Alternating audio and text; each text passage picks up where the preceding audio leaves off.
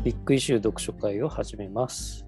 えービッグイシュー日本版425号デコボコ風景日本列島の不思議ですね。今回は寿共同スペースの金谷と林さんはい。でお送りします。はい。よろしくお願いします。よろしくお願いします。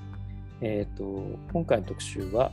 トンガ諸島で起きた海底火山の大規模噴火を受けてですね、えー鈴木武彦さん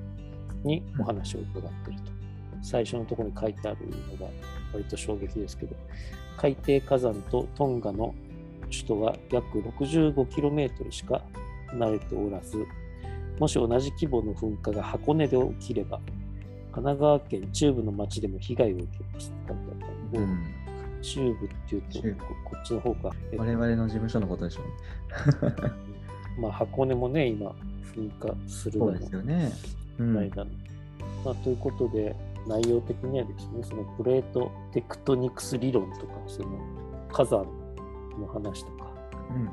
それからまあ噴火災害とか台風とか、まあ、そういうことだったりするんですけど、えーとまあ、日本のこの風景をですね読めるようになると初めて訪れた土地でもその地形の成り立ちが見えてくるうん。とそんな凸凹風景の秘密を探る旅に出ましょうという話です。はい。はいでえー今回もざっくり雑感から言っていいでしょうか？あ、もちろんもちろん。はい。はいお願いします。まあこれ丁寧に読んでいくといろいろ知識がつくんですよ。あの、イソスフェアとかうんアセノスフェアとかうん。流動的なアセノスフェアの上にリソスフェアが乗っているとかそれは、あの、大地のプレートの構造というか、そうですね。はい。その層になっている箇所のなんか名称だったりとか、それぞれがどういう性質を持っててっていうことのこう説明までこはいはいはい、う、ずっと文章で詳しく教えてくれてるわけですよね。うん。で海嶺と海溝の話とかうん。いっぱい出てくるわけですよ。南海トラフの沈み込んでいく話とかうん。で反対に太平洋プレートは大きな地震は起こさないと長年考えられていたが2011年に東日本大震災が起きてしまい教科書に書かれていたことがひっくり返りました。とかですね、なんかあの読んでいくとこれこれこういう理論だけどそれがその後ひっくり返りました。みたいな、うん。ああどえどう何を信じればいいんだ？みたいな。感じになってですね。でもこの火山や地震っていうのはその初めて遭遇すすることが起こるたびに新しい知見が生まれるうん。経験的な研究分野なんですと書いてあってうん。ああ常にこう新しい知見というかまあ新しい状況が生まれて塗り替えられていく感じなのかなっていうなんかこうあれですねこう知識が必要でその知識がまたゼロになるみたいなうん。なんか割とダイナミックなうん。いう分野なんじゃないかそうですよね。と思って読ん,、読んでたけどなんかこううん。何を信じていいんだみたいな ところにもなってですねな確かになんでしょうね難しい。うんこういうのは知識として持ってればやっぱりうん。風景を読む見るうん。よくそのその石鉱石とかに興味を持つとはい。どの場所行っても楽しめるみたいな話が聞いたことあるんですけど、そうですね。そういうことにつながりますかね。ああ、つながるかもしれないですよ。うん石もそうですし、なんかほら、あの、ブラタモリとか見てますと、はいはいはい。あの、タモリさんが、坂とかそうそう。段差とか見て、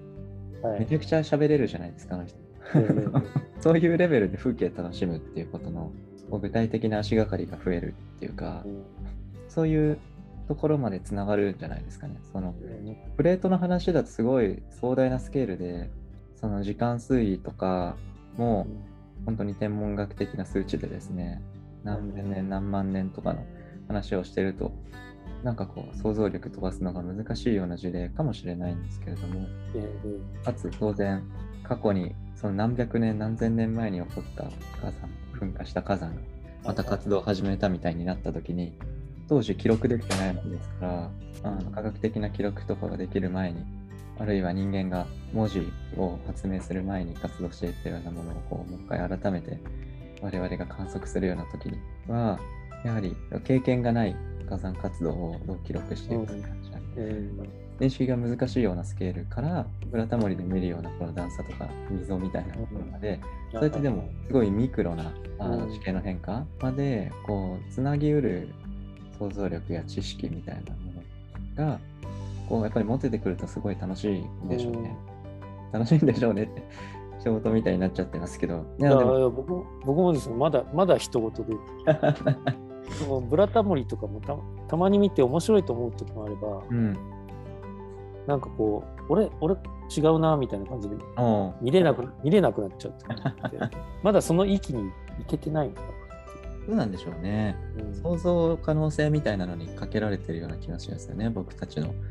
はい、あのまあ、でもただ、こういうざっくりしたそのプレートの仕組みとか、なんだろう、それってなんか、私たちがミクロな風景からこうマクロな大地の移動みたいなところまで含めたこう想像力を補完するなんかこう認識のフレームというか、数学でいうと計算式公式みたいなのとかそういったものをこう与えてくれるような感覚に近いのかななんて思うんですけれどもそういったなんか一般知識みたいなものを、はい、抑えたりすると、うん、なんかこう身近な風景もこと日本の身近な風景がすごいデコボコしているっていう導入ですよね。そう、そういったところの不思議さ面白さにやはりいろんな角度でつながっていくんだなっていうことが、分かってきて、うん、なんか終盤ですけどそのまあその1その2その3みたいなくくりで今回は、あ確かにそうですね、うん、そのその3のところにいきなり話を言っちゃうとその、はい、旧火山死火山みたいなね、うん、言い方をかつては呼んでましたみたいな、うんうんうん、あそっか。今呼んでないんだみたいな。うん、で今はその第4期という地質時代に噴火した500近い火山を第4期火山と定義しその中でも1万年以内に噴火した火山を気象庁は火山と呼んでいるとか。1万年以内に活動してたら活火山なんですね。うん。なんかだから旧火山死火山とかじゃなくて1万年以内の活火山みたいな。ででそう書いておきながらですよ、その、ただしみたいな形で、うん、活火山はあくまでも目安。火心は禁物で、活火山じゃなくても、いつ噴火してもおかしくない火山はありますとか言われるとですね、うん、もう一回何を信じていいんだか分かんないみたいになっちゃうっていうね、このまあ、こういうところが面白いのかな。うん、うん、もうちょっと知ればいいんですかね。林さんはこう面白いって感じでした、はい、今回。全もうなんかもう初めて知ったことだらけではあったので面白いなとは思うんですけど定義づけがやっぱり難しいんだっていうところ自体の面白さはありますよね。あの住んでいる死んでいる活動しているのその区別がこうある、というかあったっていうことが語られてるわけなんですけど、1万年以内に噴火してたら、もうそれは活動状態なんだみたいなことを言われると、やっぱりその地球規模のスケール、うん、なんかこう人間の文明を人一人の想像力ではちょっと捉え難いようなスケールで動いているから、なんかそれ面白いですよね。計測したりする技術は今もありますよね。あの活火山、火山口にこう防犯カメラついててずっと監視してるじゃないですか。そういったまあ技術が正確にこう観測できつつある現在のこの火山活動と、活動からもっとでもどんどん遡ると、1万年前の記録を記録じゃないな。地質の記録を追わなきゃいけないわけですよね。これ僕は文系なのであれですけど富士山にしたってこう江戸時代にねのこうどういう火山活動があったかってこう文書で書かれたり清いに書かれたりとかってして残ってたりするわけですけどそういう記録とか伝承みたいなのをこう含め含めうるわけじゃないですかこういう研究。なんかその領域の広さみたいなのがやっぱ面白いなと思いますね。まあそういう部分はねこの特集で語られてるなわけではないんですけど。そうですね。まあ、風景を眺める風光明媚な風景を見てどんな大自然のドラマが繰り広げられたのか思いを馳せるのもゾクゾクして面白いのではないでしょうかって言われて、うん、そっかとこゾクゾクするんだみたいな。確かに。その境地に行くともうあれだ、うん、どこ行っても楽しめるだろうなみたいな。感じ、うん、まあだから少し僕も興味持った方がいいんでしょうねこういうのね。そうなんですね、でも興味持った方がいいかどうかはまあさておきですけど確かにゾクゾクするっていうのは言い方面白いですよね。なんかもっと知識があればゾクゾクできるのかな。ゾクゾクはしないなって思っちゃって。まあまあ、なんだろうな。まあ、まあ山登りするとね、上からの景色がいいみたいなのって、うん、単純にあるじゃないですか。その達成感と。そういうのとともになんかこう、迫るものがあったりするのかな。うん。この特集で最後にこう山見てゾクゾクするのも全身全霊でそこに存在している私みたいな。感じてこうまあちょっとロマンありますけど。そっかそっか。そこにロマンが見えてくるんだ、うん、まああるでしょうねこの感じこの歴史のある地層の上に立ってる私みたいな感じにななことだと思うし、うん、風景を読んでるって書いてますよね、だからその記号なわけですよ。風景とか山の稜線とか、地質とか噴火。ただ目の前に存在しているこの山が何百年前と何千年前に噴火した時にどういう地形の変化があったとか、そこに村があったのかみたいなこととか、ここは海だったみたいな話とかそうそうそう。そういうことか。この隆起した地層が斜めに走っているこの感じはみたいな。そこから多分読み取れるコンテクストがこういろいろとこう増えてきた時に紛れもないそのものなんだけれどもそう今の形とは異なる見え方をしてきたたくさんのものどもがやっぱり想像されるわけですよね。見てる風景のこの解像度が上がっていく感じかな、うん、なんかこう。なんかレイヤーが増える感じかな。はい、はい、そういう抽象的な感じだけど確かにそういうところに当然ロマンって入ってくるし、うん、それがまたこの風景世界にここしかない風景なわけですからそういったものにねこう目を凝らす想像力を働かせるっていうのは面白いいいスキルなのかもしれないですよね。そうですね。うん。この特集で林さん的に他にあの感じたところ気になったところはありましたか？そうですね。どうしようかな。特集のその2のところとかはあまり触れられなかったですけど、うん、若干そうですね、若干自分でも関わりあるかなと思うのはね、あの、はい、国土地理院のあの地理院地図をおすすめしてるんですよね。はいはい、あの国土地理院のウェブサイトで、あの、はい、住所とかポチポチって押すとですね、その地形図がこう、うん、手元でスマホでもこう見られるわけです。はい、はい、僕、まあ、アート系とか演劇系の活動をするしたときに、あの、うん、まあ、街歩きを絡めてね、その土地の風景を見て、あと地図なんかも見ながら、で、例えば50年前とか100年前とかの地図を手元に持ちながら街歩いてみて、かつての風景とか、うん、にこう想像を飛ばしてみるみたいなそういう街歩きとか何回かしたことがありまして、その時にね活用したんですよ、はい、チリイン地図を。で特にあの都市部あるいは横浜ですとあの旧東海道ちょうど横浜駅の北側とか西側、あの鶴屋町界隈とかこうずらっと時にですね、地理院地図、何年も、えっと、同じ地域で何種類も、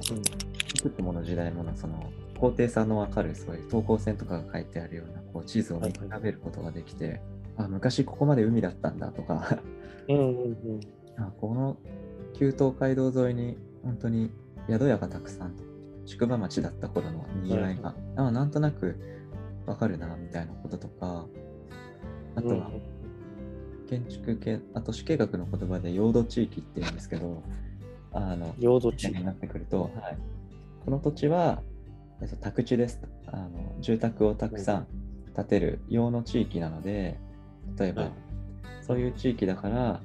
建物の高さのこう制限だとか車道をどれくらい確保しなきゃいけないとか、うん。商業施設を建てる割合が何割みたいなこととかあのそう色ごとにマーカーされてるような地図が出てきたりとか、まあ、これは都市部に限った話かもしれないですけど街とかいわゆる高低差に対してどういう人間の営みがこう計画されてったのかみたいなこととかをまでこうなんとなく分かったりするわけなんですよね。うんうん。プロチリーンのチリーン地図っていうのをスマホで見ながらこう街歩くと分かってくることってすごく多くてそれってあのな今回の話のようなあのすごいスケールの大きなプレートの話とかとはあまり結びつかないかもしれないけどなんか風景とか高低差みたいなのを見てなんかそこそれだけじゃわからないようなコンテクストをこう読み取るためのなんか足がかりみたいなのってそういうものからもあるよなと思っていて。確かに、うんあの、都市の方がまだ楽しめるかな、僕なんか。うんその鶴屋町の海外で街歩きした時とかも面白かったの。全然違う話なんですけど、この表紙になってるオードリー・タンのあはいはいはい。この特集がですね、今回すごく良くて、はいはいはい。そっちの話もしました。あしていいですか？あのこっちの話したいなとか思っちゃったんですよね。はい。踊りたんの話したいな。やってみましょう。そう、ビッグイシュー、多分その台湾版とかもうんあると思うんですけど、今回のインタビューって、ビッグイシューの日本版独自企画らしくて、はいはい。結構、なんなんていうんですかね、いいんですよね。うん。台湾のその行政プラットフォーム、ジョインの話とか、うん。ジョインっていいですね、まず。確かに政治にジョインするのいいですね。そうなんか、500人の賛同が得られた場合、うん。そうそう、政府は提案者を会議に招き、関連部門が一度に返して対策を話し合うことも義務付けられているとか、うん。なんかすごいシステうん。ムだな。500人の賛同、すぐ集まりそうじゃないですか。なんか、うん。で、実際、政府の方針変わった事例もあるわけですよね。うん。2017年、使い捨ての食器を全国で段階的に禁止するという高校生の提案はいはいはい。はいはい。が、実際、プラスチック製ストローをこう禁止していく方針うんうん。こう結びついて、うん、実行されてってるみたいですね。うん直接民主制をデジタル IT の力を使ってこう推進していく。うんまあそういったところにオードリー・タンさんこう尽力されてきたわけですけれど。えーすごいです。うん。でもこう、なんかいろいろ、まあ、デジタルで、こういう、なんかこう、なんていうんですかね、その、えっ、と、間接民主制に直接民主制をこう、埋め込むとか、練り込んでる感じもして、素晴らしいなと思うと同時に、やっぱりその、えっ、と、まあ、この人自身がその X ジェンダーで左利きでとかいううん中でこう、包包摂っていうのをこうイノベーションと捉えてるとか、うん。あとその、分かち合いオープン、対等政治の、うんうん原住民とネットの文化みたいなうん。話で、その居場所の重要性みたいなのをうん。解いてたりしてですね、うん。なんかやっぱこう、まあ、技術を使うために、なんかこう、現現状のこの、なんていうんですかね、その、人間がどういうふうにして分かち合うかみたいな。うん。どういうふうに存在ししうるのかみたいなところもちゃんと考えてるっていう、そういう話が結構出てくるんですよ。で、えっ、と、あの、なんだっけ、ホームレスっていう言い方じゃなくて、はい。街街の友書いて書いて、うん。チェヨって言って、こう、街歩き事業をこう、そのホームレス状態の人と一般の人を引き合わせてこう、うん、ツアーガイド著用に、うん、ツアーしてもガイドしてもらうみたいな。うんうんうんうんなんかこう発想の転換がある。ね、そういう活動されてたんですね。そうですね。うん、まあ、台湾はその割とね、えー、っと女性大統領？まあその、うん、オードリー・タンさんをデジタル大臣にしてるっていう時点でもそれはすごい革新的なことなんでしょうけど、うん、政府もそういう新しいことに前向きでこう非常にこう連携してるみたいなところあるんでしょうね。うん、うん、なんかコロナ対策対応でも、えーと、マスクをこう不足なく配ったりとかしてこう、うん、台湾は割と有名になってましたけど今もこう感染者が少ないみたいなことをやってますからね。うんうんうん。そうですね。翻訳も上手かもしれないけど、議論がこう分かりやすく、うん、いろんな例え話もしてくれてます。最後、はい。はい、章なんか、AI はメガネや人同じで誰でも使える、う。ん、支援知能、はいはい、支援知能にっていうことがこうそういう言葉で切り取られてますけど AI と暮らすっていうことはメガネや人ともに暮らすのと何も変わらない。そう思いませんか？みたいな。アシスティブインテリジェンスっていうふうに言ってますけど、はいはいはい、そういうふうに付き合っていくべきものなんじゃないかっていう提案してますよね。まあ、そういう捉え直しとか角度、キャッチコピーじゃないけど、余生とか、なんかこう、いろんなそういう大きい活動をされる方々で、の中でこういったやっぱ言葉の使い方とか切り取り方うまい人が上に立っていくのってやっぱこれはこれ本当にいいことなんじゃないかなふうに思いますしね、うんうん、そういうタレント性もなんかそういう言葉を持っているなっていう、うん、そんな印象を受けました改めてこれ読んでみて。まあ、メガネと火っていう例えで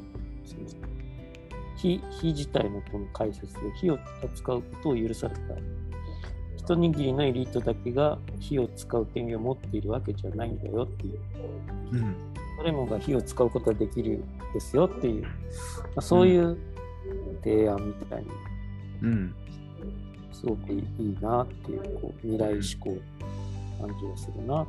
いました、うん、あとその、うん、地面に座るのが当たり前の文化圏からやってきた人たちみたいな話とかも、うん、すごくオープンなんですよね。その台湾にはフィリピンやインドネシアからの出稼ぎ労働者が数多くいて、うん、そういう人たちの文化をこう当事者同士で話し合ってもらうことで空間デザインのワークショップ開催とか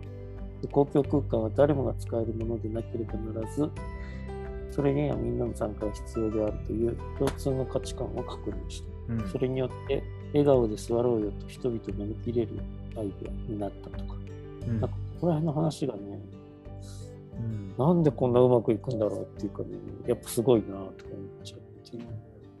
なんか地べたに座る文化いいなとか思ったりしてるので、うん、はい、こういうの聞く聞くとですね、それこそビビッとくるっていうよりさっき言ってたそれゾクゾクする感じが。ああ、はいはいはいはい。ここっちの方でゾクゾクした感じがあります。花、うん、さん活動家ですからね。いやいやいや、活動したいかしたいか そんなにしてないですけど、ね、うん。公共みたいなものとかね、私たちの権利みたいなところの、うん間でやっぱ活動するのは面白いと思うし、実際ね、地べたに座るっていう、スクワット行為がこう文化的に当たり前のところをこう短所にして、それが笑顔で座ろうよみたいな角度でね、そういうアクションに変わっていくっていうところは。そうですよね。うん、なんかこういうのが、今までこう輸入して路上を取り戻せみたいな、西洋から輸入してみたいな、じゃない感じ。で、あのみんなで作り上げていくみたいな。うんうん、こういうのがね、なかなかできないけど、こうどんどんできちゃってる台湾すごいっていう。うん、だからやっぱここから学べるところがいっぱいあるんだろうなと思いつつ、うん。まあ、こうやって日本語記事になるとだいぶわかるけど、もっとこういう記事が増えるといいなとは思ってます。うんうんこれでも特集内の言い方を鵜呑みにするんですけど、その問題、そのフィリピン、インドネシアとか窓から出稼ぎ労働者がこう、地べたにこう座るわけですよね。駅とかの公共空間で。だからそれに対して、地元の方々なのかわかんないですけど、座り込むのがけしからんと。電車に乗りたいのに通路塞がれているので、それが困るっていううん。ことを、そういう意見が出たことに対する、あのまあ回答としてこういうアクションに結びつけていったんですけど、問題解決に向かうわけじゃないですか。で解決策としてやっぱできたのが、笑顔で座ろうって結局座ることをなんだろう合合意を求めていくうん。というわけで、うんそのなんか反発意見とか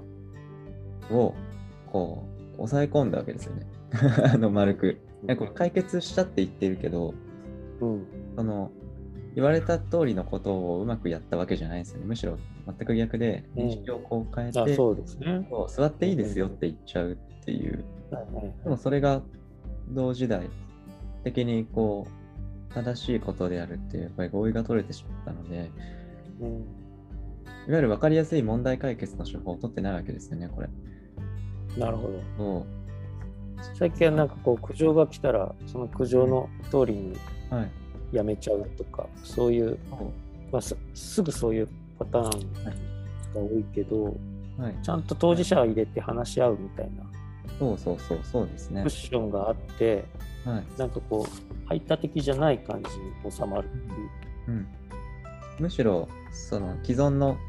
コミュニティや価値観に対してあの変革していくことをこう求めさせてるわけですよね。だって解放していく。それって、なんか冷静に考えるとなかなかできることじゃないと思っていて、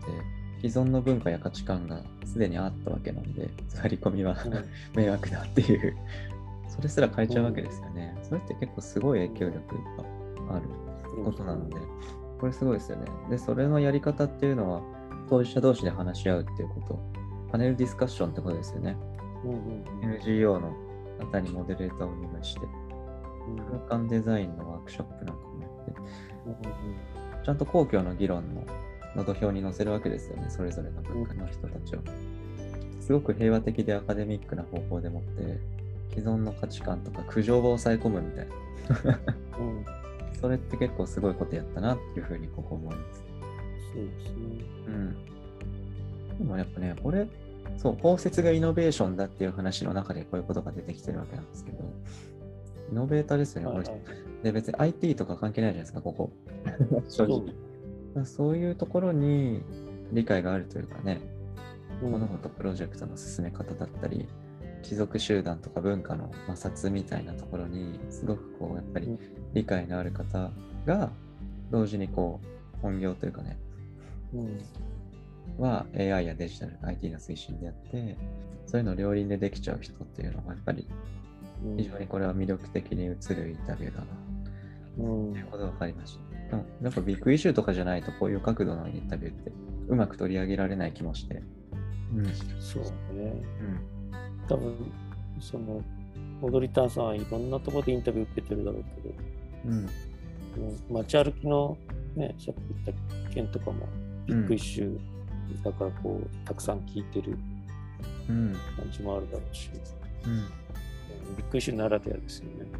そう、そう思いました。あとあれ、えっ、と、7ページの下の方か。はい。私は、えー自分で書いた文章や作成したプログラム、写真、ビデオなどすべての著作権を放棄しています。っていう話の後に、例えば、日本の誰かがこのインタビューをネタにして、ドスモノスのようなヒップホップの曲を私の許可なく作っても構いませんみたいな。うん。ドスモノスっていうそのヒップホップのグループがいるわけですけど、日本あ、そうなんですか。はいはいはい。あの、踊り担当共作とか出してるんですよね。そうなんですね。そうっていうのをちゃんとこう、びっくりしたちゃんと入れてるなっていう。うんこういうところいいなっていう。ちょっとしたインタビューでね、言葉の弾みで冗談でみたいなこという笑い話程度のものかもしれないんですけど、うんうんインタビューそこを拾って、拾ってますね。確かに。載せてる。うん。でもこういう感覚なんか大事ですね。確かにそうですね。切り捨てられちゃうかもしれない人によっては。うん そういうところもちゃんと抑えてますね。日本のヒップホップユニットなんだ、ドスモノスは。そうそうそう。はい。えーこんなこと言ったら増えちゃいますね。増えちゃう。はい。オードリー・タンの著作物や音源を使用した楽曲、そうですねパ。フォーマンス。みんなもっとやればいいんですよね。うん。いいですね。本当にそういう文化的なものに対する素養とか、懐の広さみたいなのがやっぱりいいですね。いいですね。わかりました。僕はもうもう少しこの文章を何回か読読んで自分の血肉にしなきゃいけない。なんかこう、こういうことがしゃ喋れるといいですね。まず。ヒップホップとかなんかそういうカルチャーに結びつけて話広げれてもいいかもしれないですね。うん。やっぱこう、オープンな感じとか共通してると思うんですよね。ヒップホップとかはい。うん。じゃあ今回はこの辺りで、はい。次回、えー、とビッグイシューが、えー福島の11年という特集だそうです。これ3月1日発売ですね。うんうん。